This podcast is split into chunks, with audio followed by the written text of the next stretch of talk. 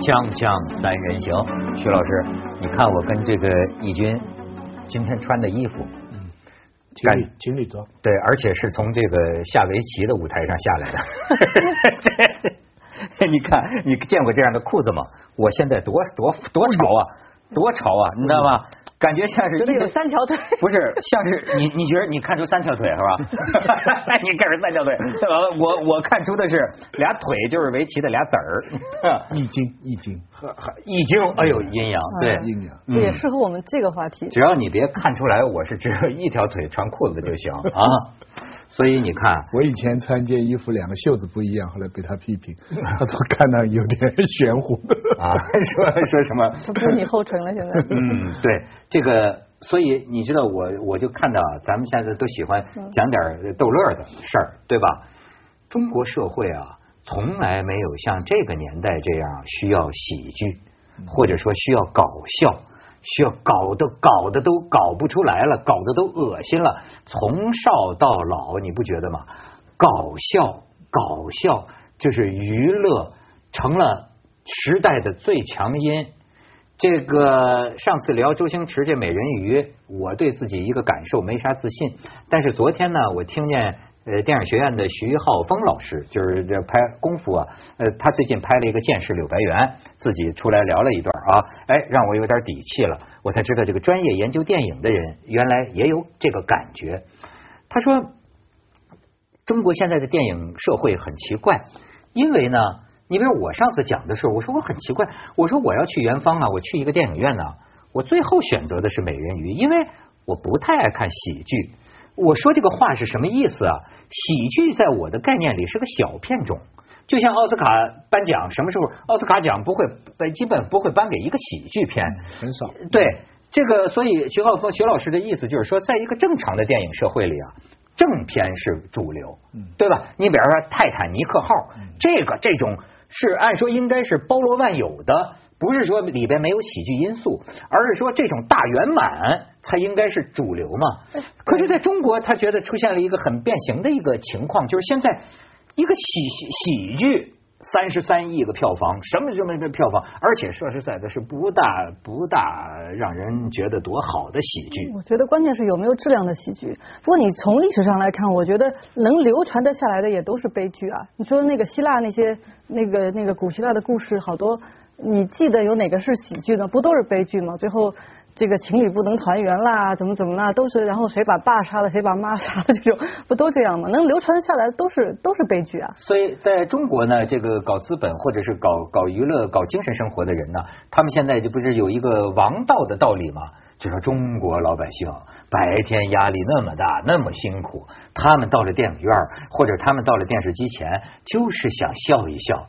我觉得感觉好像外国老百姓白天上班都跟度假似的，是吗？不是，他喜剧也有经典，莫里埃，那法国的那个那莫里埃，那电影里边卓别林就一直是经典。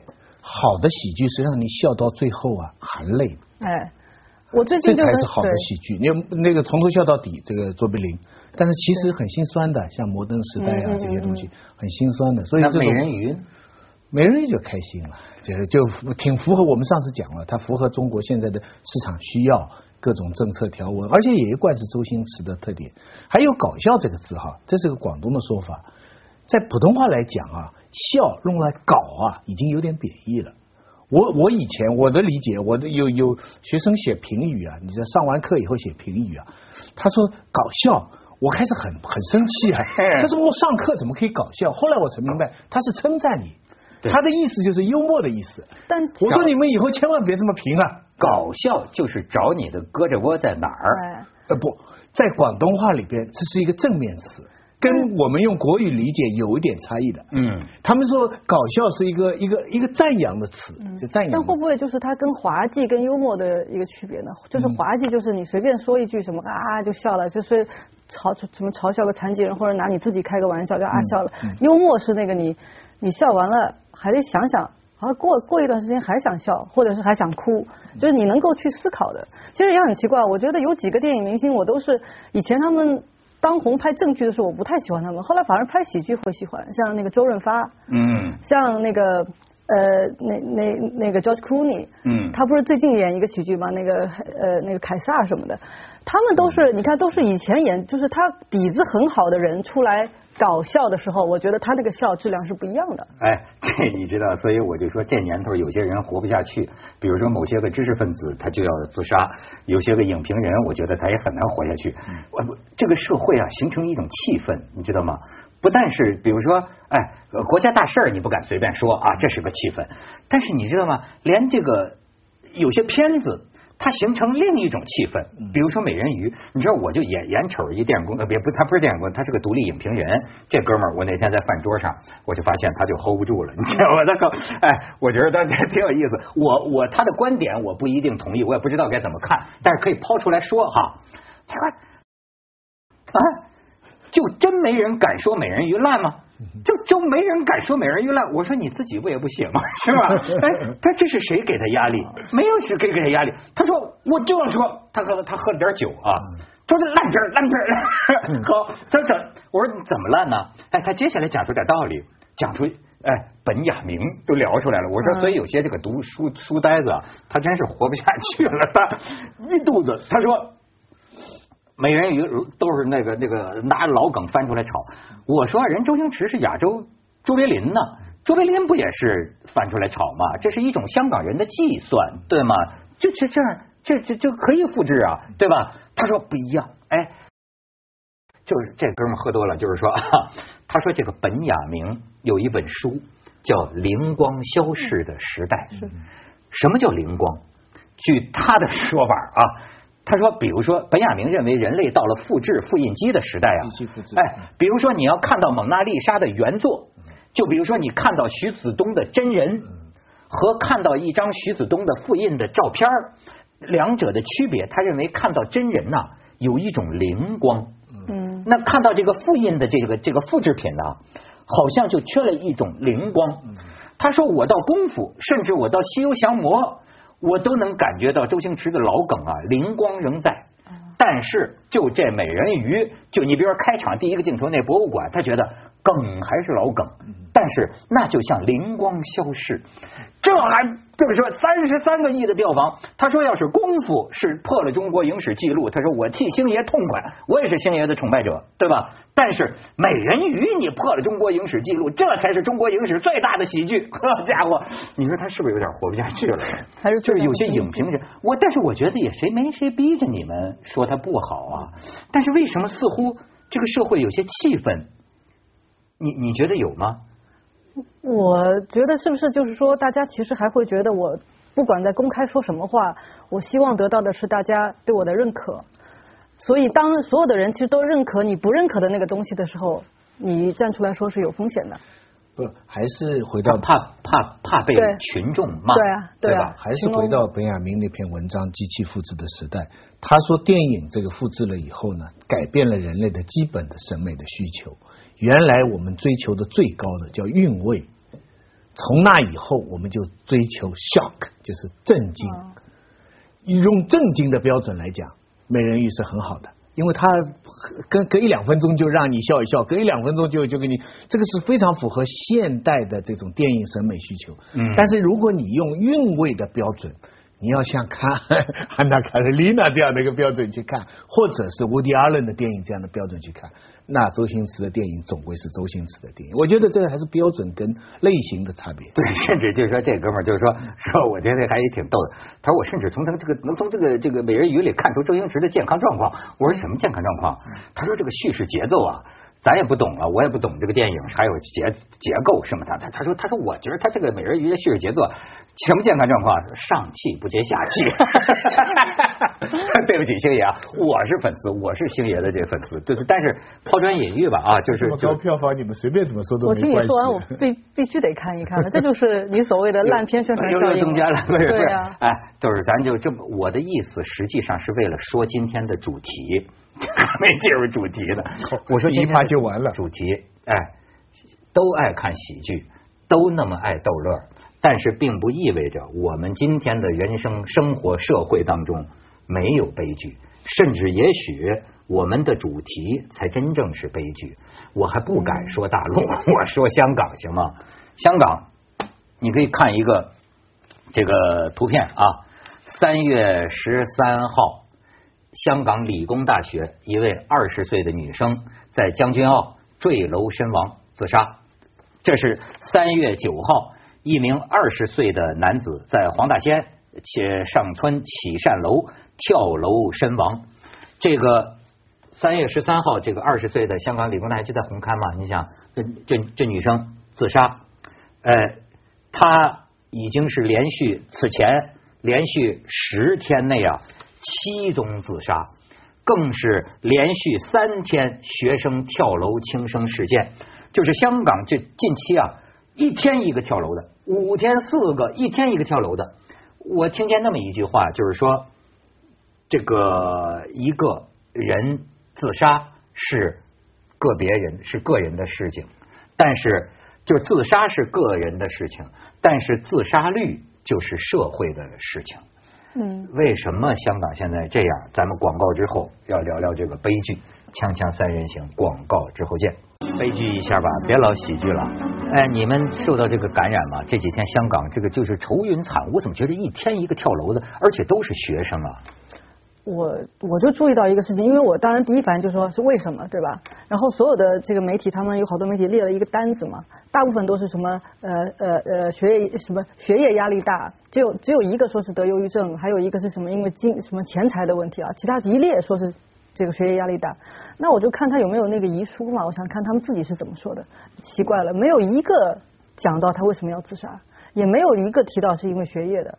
就是我看到的就有遗书的人啊，他那到底是这个原因吗？未必吧。那他写遗书，他里面就说是要交代呃家里人要好好过日子啊，就是朋友们啊，你们要那个什么，你们要那个继续生活。他不写他没有，还有一个人说是我自己做的不好。但也不说是我什么做的不好，他也没有说，所以他没有一个人讲清楚这个原因。后来呢，我就后后来后来也就反正就有人就怪媒体嘛，说是媒体渲染，说那个媒体去报道，有人去模仿。我就觉得这这年头做媒体的真冤呐！那个那个那那个美国特朗普上去也怪媒体，什么都怪媒体，真的吗？其实这年代 可可可是这年代每个人都是个媒体啊！我正正经媒体我不报道。你 Facebook 上就没有人传吗？但是媒体呢一定要报道，但你说没影响吗？可能也会有影响。假如人正好是在这种悬口上、悬崖口上，又不断的有这样的消息传来，他这个有一种有一种心理上的暗示。呃，事情都是肯定都是很偶然的，凑在一起也是偶然的。但是你一定要找些规律的话，我发现，你看他们自杀的地方啊，基本上都是乌村。沙沙田呐，慈云山啊，烧鸡湾啊，西环都是对西环，对那个那个也算乌村。当然都是香港比较穷的地方，而且住的房子，香港你知道住房就是两种，你晚上看最清楚了。如果都是黄的灯光，那就是私人物业，就是中产以上的；如果都是白的灯的，那就是屋村。你看他们有一些共同的特点，他们都是大学生，都读得很好，但是家都住在屋村。我可以给你一个佐证，嗯，就是香港有调查，嗯，发生在最贫困地区的自杀，嗯，是发生在最不贫困地区自杀的二点三倍。嗯，是香港的人最简单的来说分阶级啊，就分这两类，有楼没楼，一半的人有楼，一半没楼。那没楼的人呢？你知道香港是一个脑力劳动、体力劳动差距非常不公平的地方。我二十年前来香港就知道，你如果不是读大学或者做生意，你做一般的工作的话，一万块，到退休了还是一万多块。那么怎么样能够有这个阶级流动呢？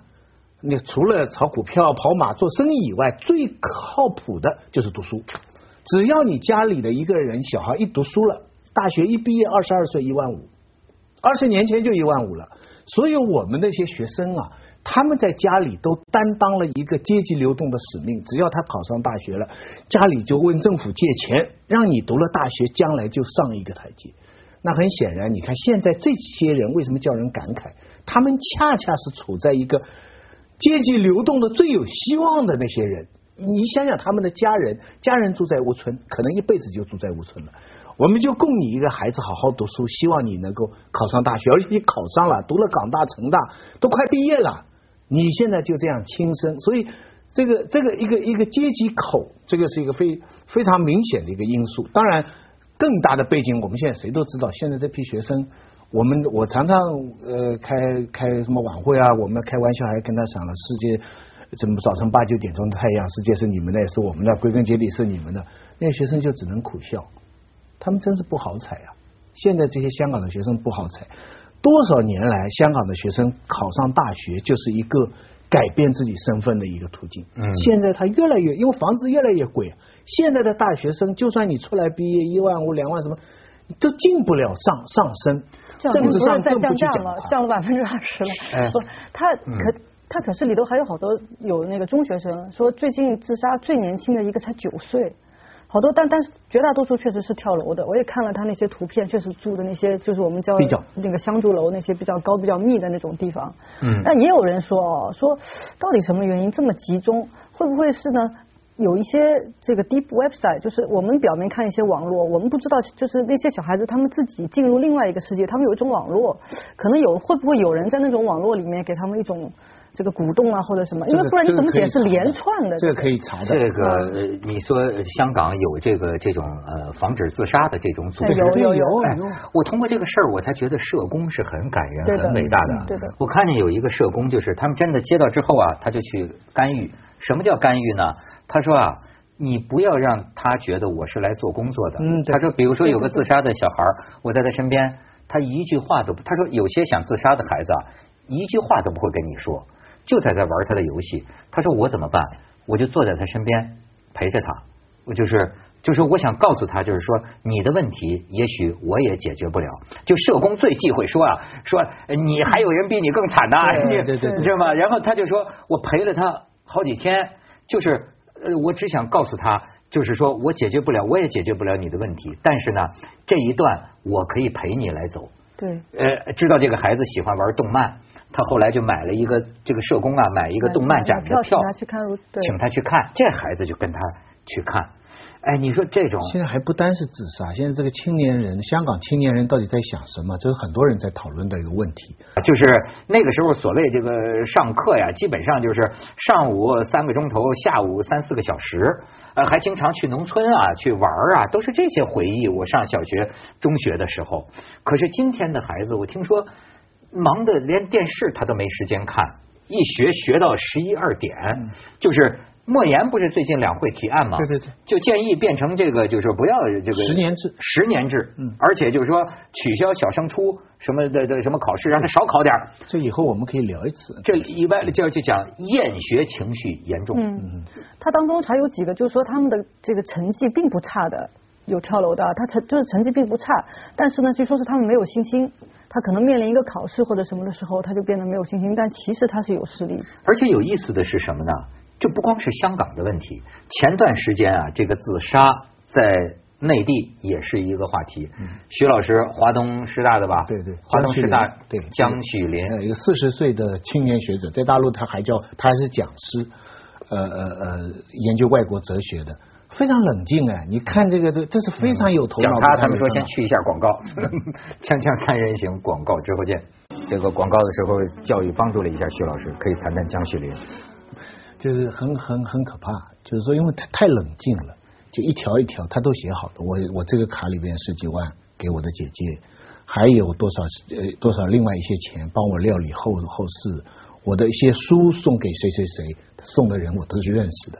我们我有个师弟也是自杀，也是华东师大的，我和亲前些年了，研究王朔啊，研究阿城的，就是知识分子的自杀呢，就比较多引人这个感慨。就是很多人，因为他他看得很透，他脑子不糊涂，非常清楚，他对世界看得非常透彻，他为什么还自杀呢？这个基本上啊，就是还有一个十几岁的西安的一个所谓呃号称什么史学天才的一个孩子，出了两本研究宋史的书，呃，前一阵也是自杀，引起很大。反响，人们就是说这个媒体社会对他施加了太大的压力啊什么的。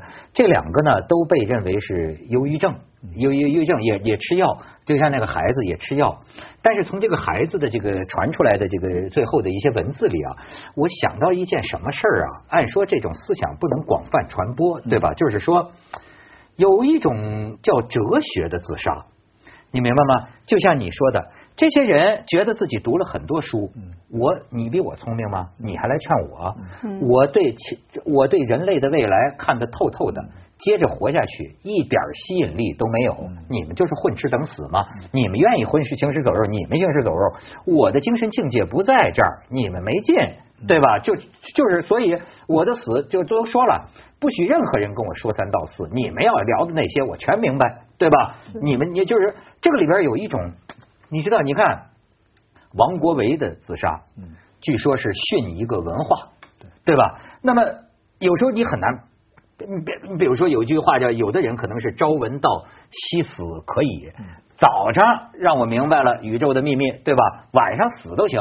对吧？我早上明白这是社会没救了，我晚上就死掉了。他也也这也是朝闻道。其实我也有这一面，你知道吗？我觉得我在这个就是说是吃饭睡觉挣钱泡妞之外呢，我也有一个这种对宇宙人生终极的。我觉得早上你要让我明白了，我这个密集的来一轮这个吃饭泡妞睡觉是吧？就我可以晚上再睡。但是你看，关键就在于这个吃饭泡妞睡觉，就是说。我怎么觉得我可以像动物一样活着？就哪怕对人类太绝望，吃饭总是好吃的吧？是这个姑娘总是美的吧？这个你可以把我降低成一个动物，我也要活着。这就是你说的那篇文章当中啊，就是那个社工他就说了，他说他有个办法，就是就有人他打电话来说要他要去死了，他就问人家说好，那如果自杀的念头是十，那你现在的念头是有多强？那有人说我九分，那那一分是什么？那一分是什么是让你能够留下来的？你那一分就是吃饭，就吃饭先睡觉，泡妞睡觉，不是 哎怎么俩睡觉？所以所以就要找那个。有的人的死呢，真的这个叫以前他讲重于泰山，轻于鸿毛。真的有的人的自杀，你想到了就是我在苟活，但有的人呢就觉得他完全不值得。有的人呢，我们完全搞不明白。比方说深深圳的那个堆泥呀。那个泥石流啊，嗯，那个事情还没查出来，那个局长就自杀了。我们宽慰的是，中国的自杀率在全世界不高的，跟人均 GDP 差不多。在全世界，我最近还查了一下，香港也不算高的。你猜得到全世界自杀率最低的是哪些国家吧？穷的地方吧？你猜得到吧？古巴哪儿？哪里？一群国家。嗯，沙特阿拉伯，哦哦哦，因为他们叙利亚这是禁止自杀。我刚刚本来伊拉克，因为穆斯林是禁止自杀的，恐怖分子出来最多的地方，那才觉得自杀率最低。他是宗教里面十万分之零点二。嗯，沙拉伯。古兰经里面说里边还有几个是那个自杀式的战士，是吧？自杀式战士，所以他为什么说恐怖分子他是并非是真正的这个穆斯林就有这一条。他的他们不但是不能够吃啊不不能够去自杀，还不能够吃致死的东西。呃，这个动物如果是自己死掉的动物，还不能吃。另外，中国的自杀是有特点的，全世界的规律哈是男的比女的多，嗯，城里比乡村多，老年比青年多，中国三个全到。中国女的自杀比男的多，乡村比城市多，年轻的比中老年多。你看，咱们说孩子。我发现全世界少有，香港其实平均每天自杀一个老人。咱说现在一天一个学生跳楼，一天一个学生跳楼，香港早就是平均一天死一个自杀一个老人呢。